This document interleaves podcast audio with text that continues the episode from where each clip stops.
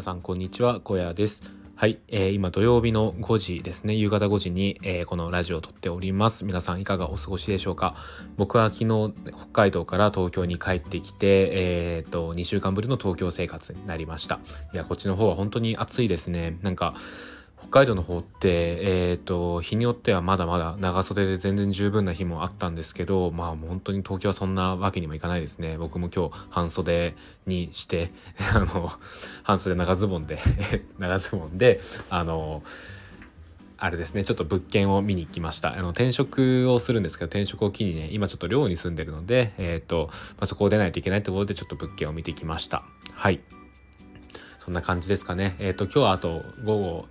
19時から、えっ、ー、と、ザ・シティの方でアモング・アスっていう、えー、人狼のゲームをやる予定で、まあ、それがすごい楽しみですね。はい。えっ、と、じゃあ今日の話をしていきたいと思います。えっ、と、今日はですね、まあ、雑談なんですけど、えっ、と、紙の本派の僕が電子書籍、紙の本派の僕が電子書籍にした結果っていう話をしたいと思います。はい。えっ、ー、と、そうなんですよ。僕もともと、えー、まあ、本が好きなんですよね。で、本が好きで、しかも買う派だったんですよ。買う派で、で、それもですね、紙の本で持っておきたかったんですよね。なんかやっぱ紙の本って所有欲が満たされるというか、なんか自分のなんかその買うっていう行為自体にすごい自分の高揚感がこう生まれて、あの好きなんですよね。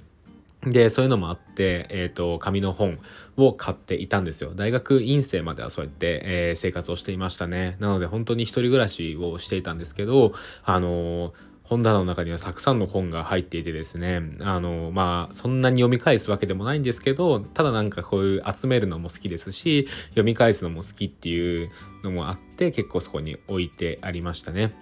まあ、読み返す本は本当に決まってました。で、まあ、そういう中で、えっ、ー、と、社会人になってからはですね、思い切って電子書籍に変えたんですよ。はい。で、この理由がですね、引っ越しの時に超大変だったんですよね。あのー、そもそもね、僕、名古屋に住んでいて、名古屋から就職を機に東京に来たんですけど、まあ、その時にね、えっ、ー、と、何を持っていくのか、何を実家に置いていくのかとか、えー、何を捨てるのかとか、そういうのをこう、いろいろと、えー、取捨選別をしていたわけなんですよね。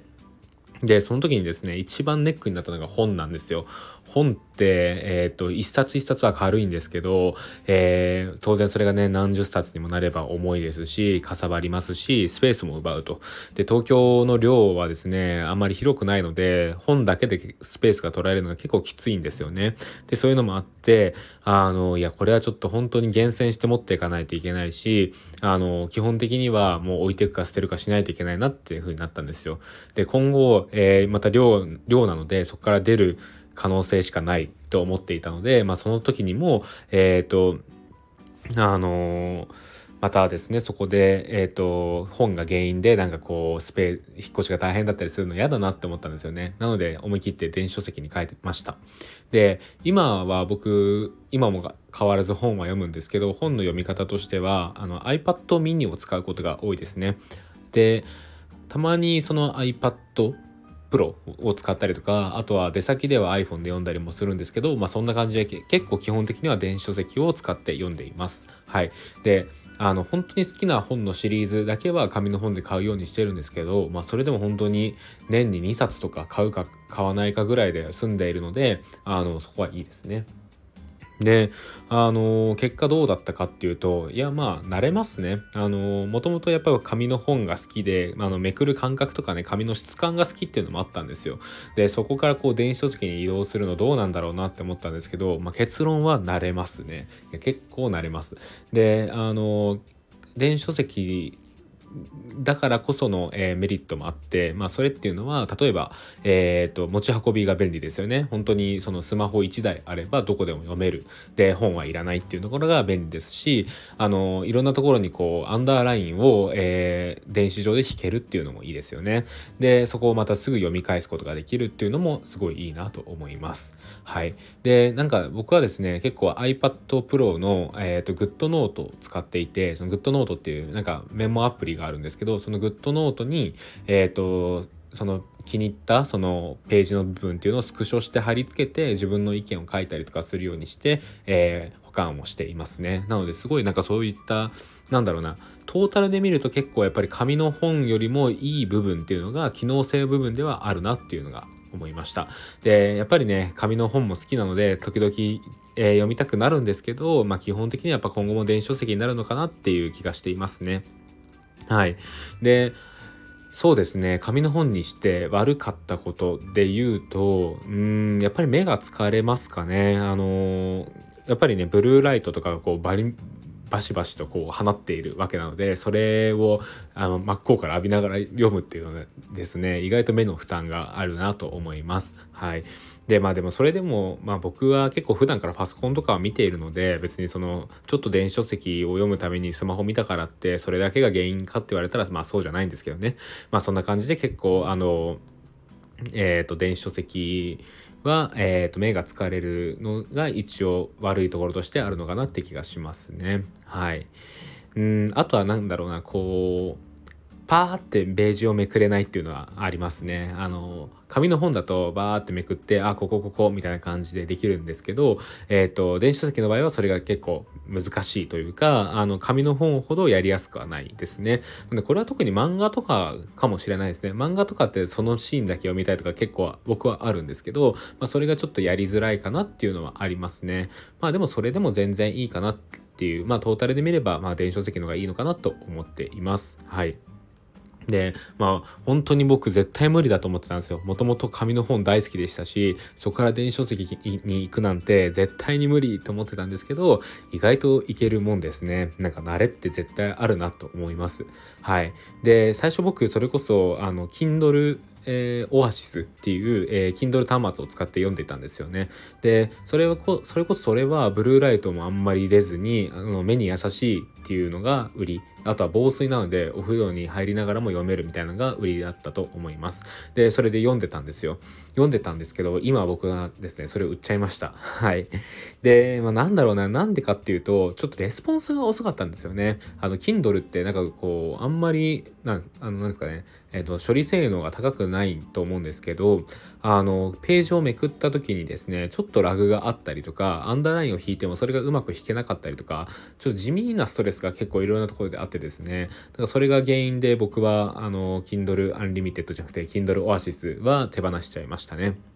で、その代わりに iPad mini を買って、えー、それを、えー、本を読むようとして結構使ったりしています。はい。うん、なんかその Kindle の良さって通知が来ないとか、まあそういうのもあると思うんですけど、僕正直そんなに普段からあの通知切ったりとかしてて、えっ、ー、と、そういうのがあんまり気にならないタイプなので、うん、その辺を踏まえれば、まあ、あの人によっては全然 iPad の方がいいのかなとも思います。はい。で、まあ、スマホとかでもいいと思います。まあ、とりあえずどんな形であっても、こう、電子書籍の読む感覚っていうのが、えー、っと、分かった上で、えー、っと、その後の何をか、その追加で iPad を買うなり、Kindle を買うっていうのをする方が、まあ、間違いがないのかなっていう気はしますね。はい。で、ただですね、僕、そうは言いつつも、紙の本で買うものもあります。で、まあ、それさっき、えー、年に2冊ぐらいって言ったんですけど、まあ、それはですね、こう、何度も読み返す実用系の本ですね。まあ、僕で言うと、SEO とか、あの、ブログ系の本。で、あとはですね、コピーライティング。あの、鍋健さんがおすすめしてくださった なんかよめちゃくちゃ噛みますね。鍋健さんがおすすめしてくださったコピーライティングの本があるんですけど、そういうのはこれから何度も読むなと思ったんで、紙の本で買いました。はい。で、えっと、まあそういうなんか住み分けはあるにはあるんですが、まあ基本的にはですね、あの今後も電子書籍使っていきたいなと思います。はい。で、えっと、それと合わせてですね、Kindle Unlimited は僕の中では外せないサブスクサービスですね。あの月額1000円で本が読み放題の、えー、サービスなんですけどこれはですね僕の入ってるサブスクの中でももうトップ1 を争うワンツーを争うぐらい、えー、好きなサブスクですね。もう本当にですねなんだろうな Kindle Unlimited ってまあその何百冊っていう本が、えー、読み放題っていうのがあるんですけどなんかそれでこう自分がえーと、もし、えー、読み放題の対象じゃなかったら読まなかっただろうなって本に出会えるところがいいなっていう思うんですよ。でそれこそですね僕最近読んでる本がなんかこうちょっと仏教系なのかな？仏教系の本なんですけどそれなんて僕絶対読まなかったんですけど、まあ、なんかそれがおすすめに上がってきてたのであちょっと読んでみるかと思って読んだら面白かったっていうのがあってまあそういう風に新しいなんかこう知識を得たりとかもできますしなんかまあそれで言ってあのー、なんだろうな。えーとまあ、月1000円っていう安さがあるので全然僕はこれはありだなって思っています。あの気になる方いれば是非入ってみてください。僕これ本当におすすめですね。あの僕が外せないサブスクが、まあ、出て3つぐらいあるんですけど1つ目が YouTube プレミアムですね。でもこれはもう音楽もさ音楽アプリでもありますし YouTube で広告が出ないっていうのもありますので、まあ、絶対外せないと。でもう一個が、えっ、ー、と、えー、Kindle Unlimited ですね。Kindle Unlimited も絶対に外せないですね。で、3つ目は、まあ、えっ、ー、と、動画配信サービスで、今だとそうですね、やっぱりディズニープラスはおすすめですね。うん、この3つは結構外せなかったりします。はい。ちょっと話脱線しちゃったんですけど、まあ、Kindle Unlimited はそれぐらいおすすめのサービスです。はい。うん、そんな感じですかね。えっ、と、うーん、まあ本当に紙の本、えー、電子書籍ってこう永遠の争いがあると思うんですけど、まあそこに関してはもう本当に僕自身は結構もう電子書籍派になりつつあります。で、もう本当に必要な本だけは紙の本で、えー、置いとくっていう形ですね。なんかこれで結構自分の生活確立できたので、あのーおすすめです。えっと、結構いろんな方におすすめできる方法ですね。はい。えー、そんな感じで今日のお話終わりたいと思います。ここまでの相手は、えー、小屋でした。はい。えー、概要欄に、えー、Kindle Unlimited の案内貼っておくので、もしよろしければ、えー、登録してみてください。ただ、あの、これアフィリエイトリンクになっているので、えー、リンクが気になる方は、えー、自分で調べて入ってみるといいかと思います。はい。では、えー、今日の放送終わりたいと思います。えー、ここまでの、あ、行きましたね。それではまた明日。バイバイ。